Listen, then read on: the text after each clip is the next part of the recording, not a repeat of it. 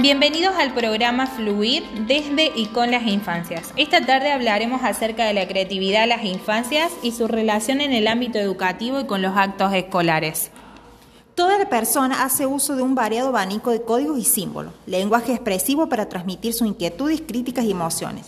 Por eso, en las infancias resulta enriquecedora la creatividad para el desarrollo motor, cognitivo y emocional, lo que genera además el niño empatía, una manera de pensar más abierta y libre, la identificación como persona, el reconocimiento y el respeto del otro.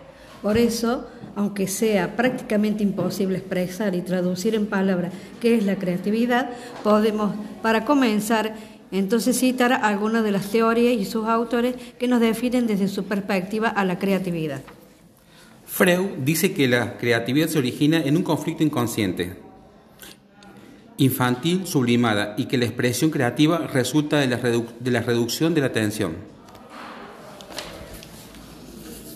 Vygotsky dice que la creatividad se analiza como una función en el desarrollo que está guiada por la intención social hacia la autorregulación y vinculada a los procesos cognitivos y afectivos del ser humano. Wetter expresa que la creatividad depende de la percepción distinta y profunda de un problema, lo que lo lleva a reorganizar y estructurar el todo. Maslow dice que depende de la autorrealización y afirma que la creatividad está ligada a nuestra personalidad. Todos poseemos un potencial creativo y un lado optimista y positivo que no es estimulante y gratificante. Garner dice que la creatividad es multidisciplinaria conformada por tres elementos centrales, el individuo, el trabajo y las otras personas. María Stenberg expresa que la creatividad es importante en un entorno favorable, al igual que con obstáculos en el camino, en el ambiente social, familiar y cultural, son de alta importancia para el estímulo creativo. Claro, en este sentido es que no debemos dejar afuera la alfabetización artística dentro del sistema educativo, ya que este trabajo permite dotar al sujeto de capacidades como la lectura, la escritura y la, y la educación formal. Aquí la tarea docente es fundamental para poder lograr desarrollar individuos creativos en las escuelas, lo que va a depender de las condiciones en que se generan para poder llevarlas a cabo. En este sentido, el profesor creativo debe orientarse hacia una comprensión de la conducta actitudinal constructiva, en potencialidad y probabilidades. Debe estar dispuesto a que una u otra cosa debe tener además una actitud creativa apoyada en su formación e información acerca de la creatividad. Es decir, la creatividad puede enseñarse mediante determinadas acciones y actitudes.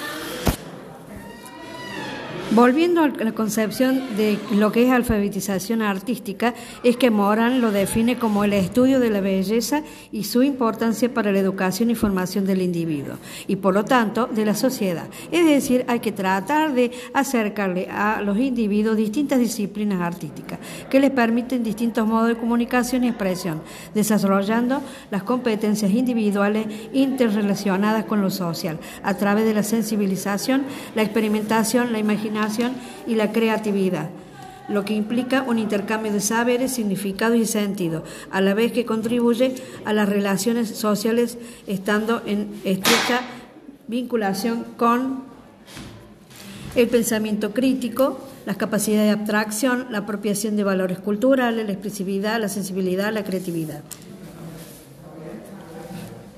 El autor Elliot Eichner analiza dos visiones sobre cómo y por qué incluir arte dentro de la educación obligatoria. Expresa que existen dos justificaciones principales. Contextualiza la cual utiliza las necesidades de los individuos y de la sociedad para formar sus objetivos.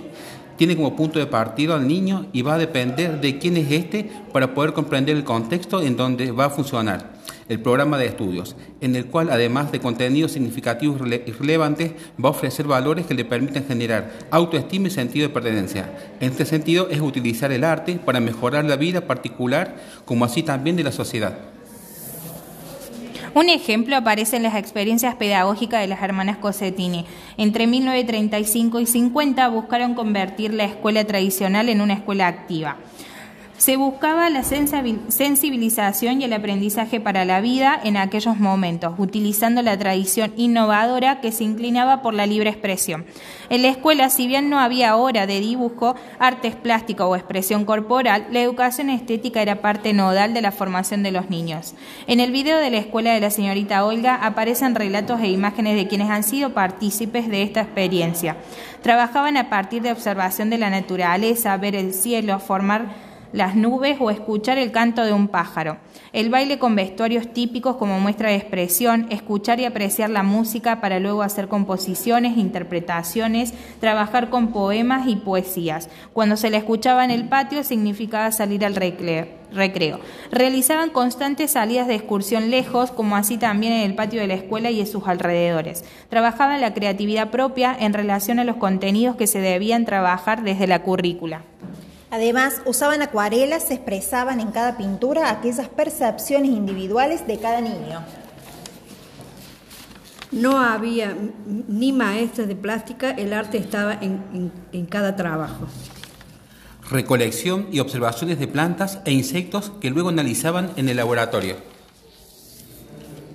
Por eso, y retomando lo que ya habíamos expresado en un comienzo, no debemos olvidarnos de la importancia de la creatividad y de la alfabetización educativa y para ello incluir las prácticas de los, actores, de los actos escolares, donde, presta, donde se presta la oportunidad de participar de los acontecimientos que hacen a la historia dentro de una escuela música, el teatro y la danza tienen la posibilidad de comprender y significar el mundo a través de los lenguajes artísticos que involucra a los estudiantes con la cultura y le puede habilitar la participación activa en la comunidad a la que pertenecen. En la actualidad, el docente, desde el diseño curricular, encuentra a la, educación artística como uno de los espacios capaz de explicar de manera crítica y reflexiva la realidad cultural, histórica y social que permite dar sentido y significatividad a un contexto controversial y cambiante. Es decir, que para concluir, vamos a citar algunas frases. podemos decir que desde el lenguaje artístico el niño nos permite transmitir sus emociones, nos cuenta lo que va aprendiendo, el mundo que le envuelve y cómo es su relación con él. Se facilita el aprendizaje en todas las asignaturas a través del arte.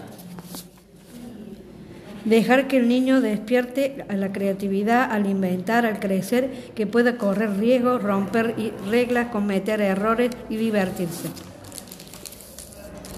El niño no debe considerar el estudio como una obligación, sino como una gran oportunidad para describir el mundo y conocer sus secretos. Bueno, hemos llegado al final de nuestro programa y para concluir vamos a expresar que todos los niños nacen artistas. El problema es cómo seguir siendo artista al crecer. Un saludo y espero que les haya gustado nuestro programa. Gracias. Gracias. Gracias. Muchas gracias. Muchas gracias, nos vemos pronto.